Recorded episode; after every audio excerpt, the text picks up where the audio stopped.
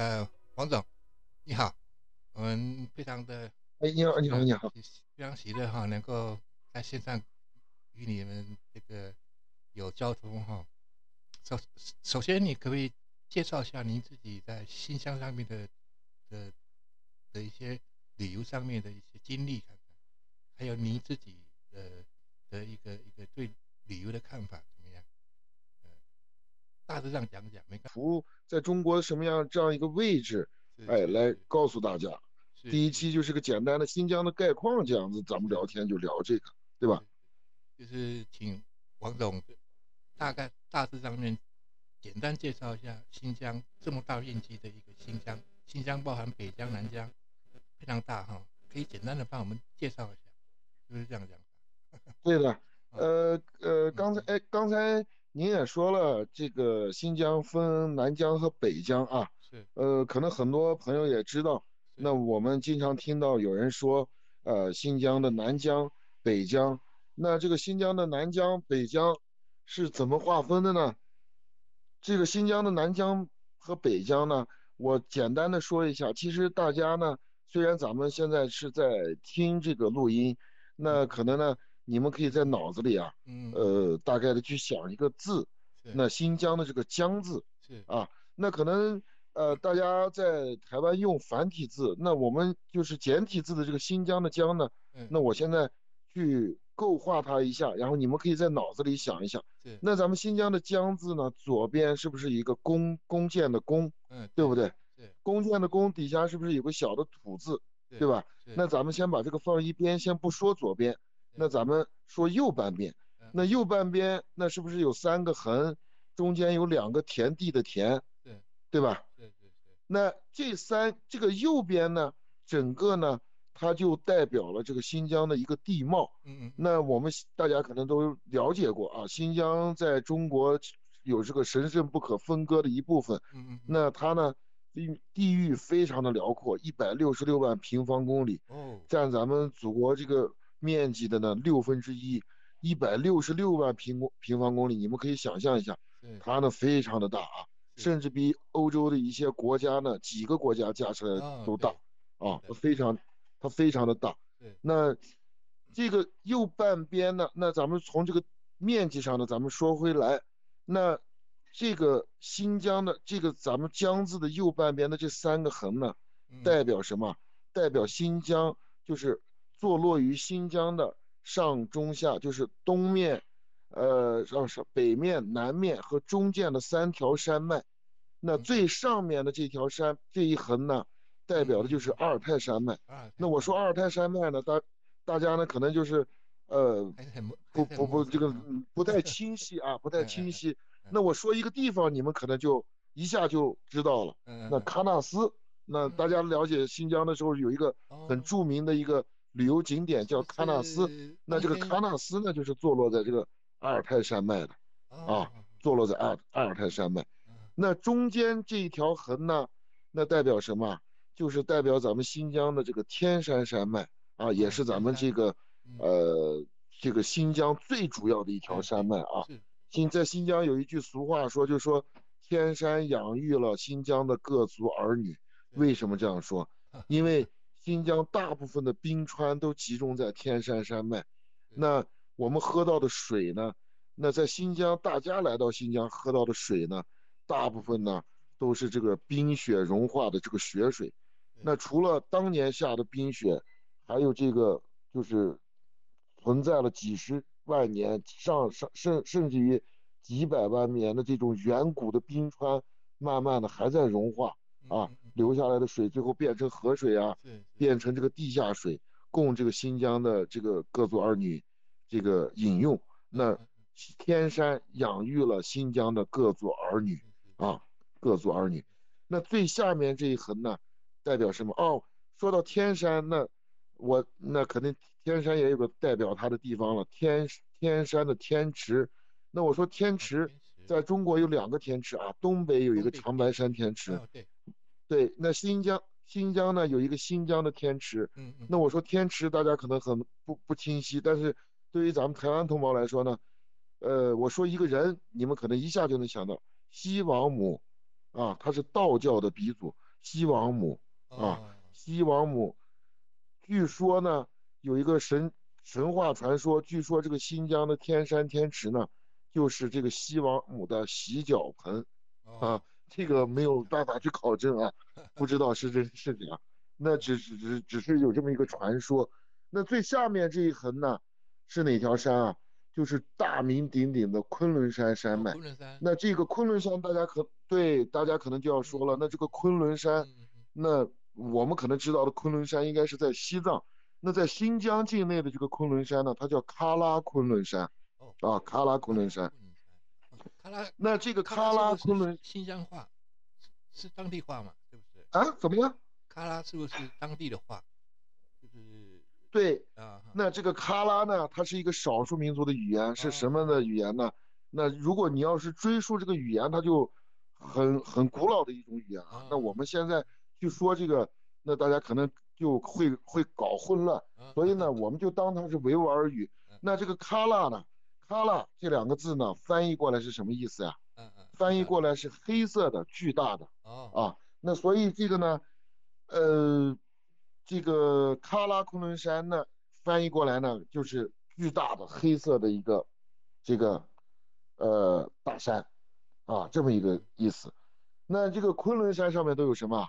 嗯，那那那可能大家对南疆这边不是太熟悉啊，因为这边呃开就是发展的要稍微比起北疆来说呢，它的发展各方面要慢一些。那这个南疆它最主要在什么？大家所知道的新疆呢，有一个很著名的东西羊脂玉，啊，和田的羊脂玉就是出自这个昆仑山山脉，啊，咱们知道的，你像喀什呀、和田呀这些很著名的这些新疆的城市呢，都是坐落在这个喀拉昆昆仑山的这个呃这个山山脚下这样子，对。那这三条山脉，咱们说完了以后呢，中间你们肯定要说了，还有两个田字，啊，对不对？田地的田字。那这两个田字呢，代表什么呢？代表呢，就是咱们新疆的两个盆地。那第一条山最上面的山脉和中间的山脉上面的这个田字啊，代表什么？咱们新疆有两大盆地，一个呢是准噶尔盆地，啊，一个是塔里木盆地。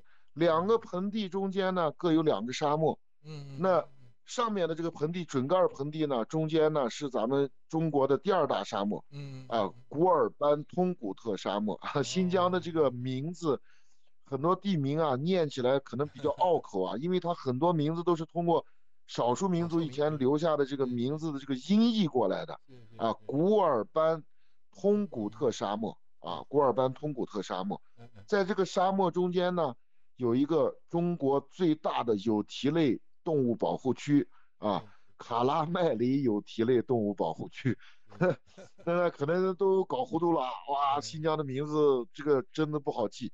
那这个保护区里面保护的是什么？保护的是比大熊猫还珍贵的一个叫野马的东西。那这个野马呢，不是大家在电影上看见的那种野马。这个野马呢，它是生长在这种荒漠地带。那这个马呢，不是很高大。比较矮小，腿呢比较粗壮。嗯，那这个野马呢，呃，其实在中国呢是绝绝绝种的。嗯，那咱们现在这个保护区的这个野马呢，是从俄罗斯呢，呃，咱们这个解放了以后，从俄罗斯咱们用这个咱们国家的这个大熊猫呀这样子换回来的。换外来。那你们可能要说了，那那那大家肯定要说了。那我们从国外拿回来的野马呢，怎么能说是中国的呢？那其实这个野马呢，最早呢就生活在新疆，只是呢，咱们大陆这边或者是新疆这边呢，对它的保护呢不够，认知度比较不高，然后呢，呃，有捕杀啊，还有这个自然条件比较恶劣呢，这个野马呢它绝迹了。但是当时呢，我我说一个人，有的朋友如果。对新疆历史感兴趣的人，你们可能知道，有一个俄国的探险家啊，在这个清朝的是就是清朝的年间啊，清朝年间就是很多国外的这个这个探险家呢，打着到西域来探险的名义呢，就是在西域就是个考古啊，啊，乃至从新新疆带走了很多的文物。那这个俄罗就是那会儿不叫俄罗斯了啊，那个那会儿叫俄俄国吧，啊，那会儿也不是苏联，那会儿是俄国。那所以呢，呃，当时这个人叫什么名字啊？叫普尔热瓦尔斯基啊，普尔热瓦尔斯基。他来新疆以后呢，不光是考古，他还发现了这个野马。那个时候呢，他从新疆呢带走了几十匹这个野马，带回就是现在的俄罗斯去繁殖去饲养。嗯，呃，所以咱们现在引进回来的这个野马呢，叫它的全名啊，就叫普氏野马。为什么叫普氏野马？就用这个普尔热瓦尔斯基的这个普，那它名字里面的这个普字儿来命名的这个野马啊。那这个盆地呢，大家应该有一个大概的这个这个脑脑子里面应该有个大大概的这个范围啊。盆地其其实就是像个洗脸盆或者吃饭的碗一样的这么一个，它中间是比较海拔比较低的，四周有山脉这样子把它围着，那就是像一个锅一样的形状的这样一个就叫盆地啊盆地。那一般呢，盆地呢它最中间的地方它就比较低，它就容易取到地下水，所以呢新疆的绿洲呢都是围绕着盆地，或者在盆地的边上，或者在盆地的中间。都会有这个绿洲啊，绿洲，所以咱们刚说了这么多，说的是这个最上面这个田地的田，为什么要用这个田字来表示它？就是因为有绿洲可以种地啊，农田，所以就用田字来表示。那下面这个田字代表什么？下面这个田字就代表塔里木盆地。塔里木。那我一说塔里木盆地，可能你们没有这个概念啊，但我一说啊，这个世界第二大沙漠。啊，塔克拉玛干大沙漠，整个面积有三十六万平方公里，啊，死亡之海啊，被称作 啊，被称作是死亡之海，啊，你们可能脑脑子里面就有一个大概的认知，呃，三十六万平方公里也不小啊，很大的一片土地，但是现在被茫茫的沙漠整个就覆盖了，整个都是沙子，啊，当然了，这个塔克拉玛干沙漠它有什么，呃，这个。这个历史啊，这些东西呢，就是我一说这个塔克拉玛干沙漠，在这个沙漠下面呀，覆盖的就是以前繁荣昌盛的西域三十六国。哦，西域全部在这个沙子下面，就是被这个流动性的沙漠全部都覆盖了。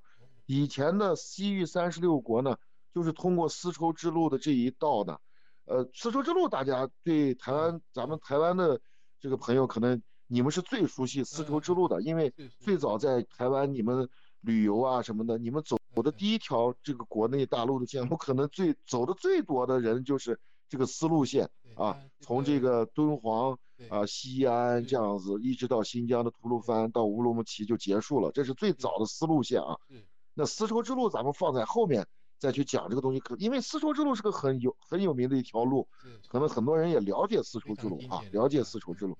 所以呢，我们讲完这三个横，两个田，那大家脑子里面是不是想到了？哎呀，咱们这个以前造字的人真的是太聪明了，利用新疆的这个地形，造出了新疆的这个疆字，对不对？对。那左边呢，咱咱们回过头再去想，左边这个弓弓箭的弓代表什么？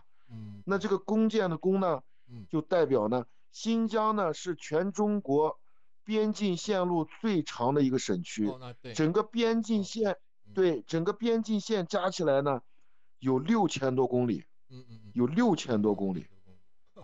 那新疆呢，一共跟十多个国家接壤，啊，所以你想想新疆这个，它这个地势的重要性，为什么说新疆是咱们祖国大陆不可分割的一部分呢？嗯嗯，那就是因为它的这个地势的重要性啊。那这个弓箭呢，就代表这个绵延不断的这个边境线，啊，弯弯曲曲的。然后呢，还有一点要说明的，就是咱们的边境呀，戍边呢需要用弓箭来保卫，因为以前呢打仗都是用弓箭啊，大家都知道，那没有火器的年代，那弓箭是最牛的这个武器了，对吧？嗯嗯嗯。那你们可能要问了，那还有一个土字呢？哎，王总，王帅，这个土字代表什么呢？那这个土字啊。就代表什么？就是这个土字代表咱们现在就是巴尔喀什湖以东，伊犁以西。当年呢有四十四万平方公里的土地呢，在清朝的时候，那咱们败给了沙皇俄国，那签订了不平等的条约，把这四十四万平方公里的土地呢割让给了这个现在的，现在属于哈萨克斯坦啊，当时是属于这个沙皇俄国的哦啊，属于沙皇俄国的啊，这部分土地呢割让给他们了。所以造字的时候呢，咱们把这个土地呢，土字呢，嗯。这一小个土字啊，还嗯。圈在咱们的这个边境线里面，嗯。意思呢就是提醒咱们的中华儿女啊，时时刻刻都不能忘记咱们曾经割让出去的这块土地啊。是。啊。所以我今天简单的就给大家用这个新疆的疆字呢，给大家概况了一下新疆的这个地貌啊。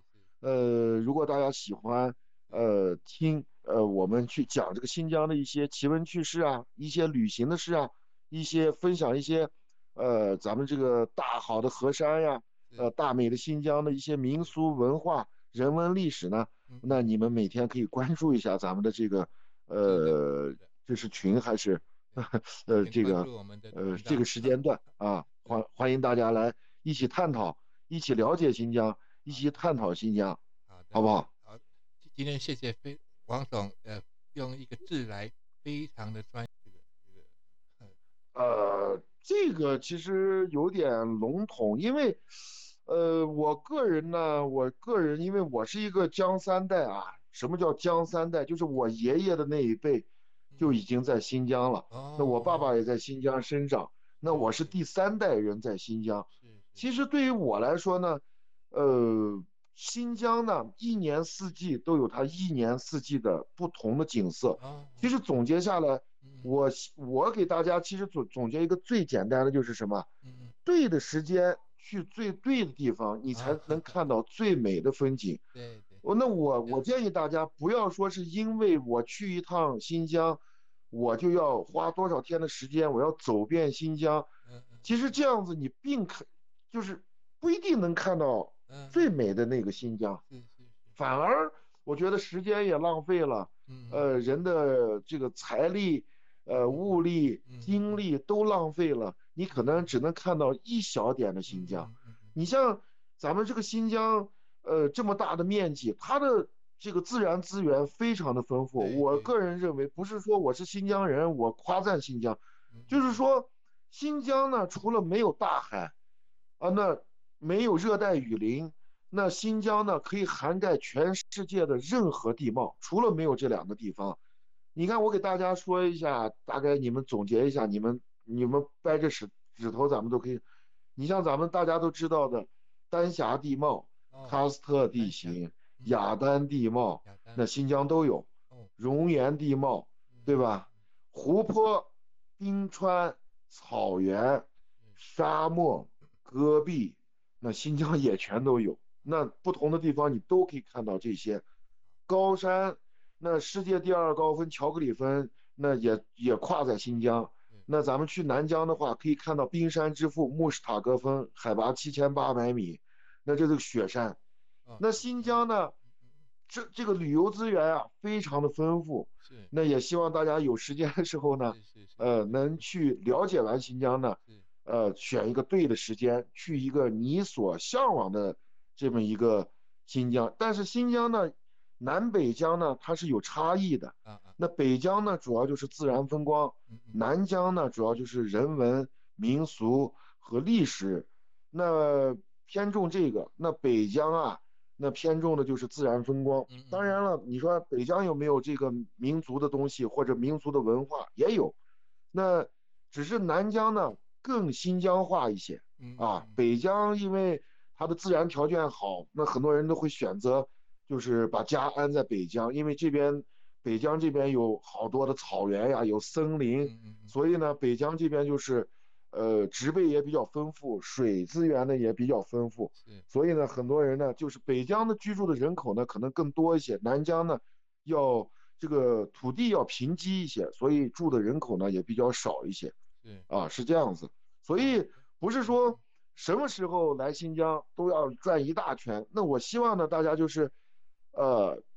第一次去感受新疆呢，我希望大家就是说能去感受北疆，对。呃，把新疆呢分成两次，最基础的啊，把新疆分为两次，是一次北疆呢，呃，一次南疆，两边呢可能各要花去的时间呢，大概就是十天到十五天这么一个样子，就是你可以把大概的北疆、大概的南疆都都可以走遍了啊，都可以走遍了，没有必要去花，就是有一些你看网上的攻略，二十天或者三十天，我要一下把新疆走完，这样其实人很疲惫，因为你大家经常出去旅游也知道，人会有一个。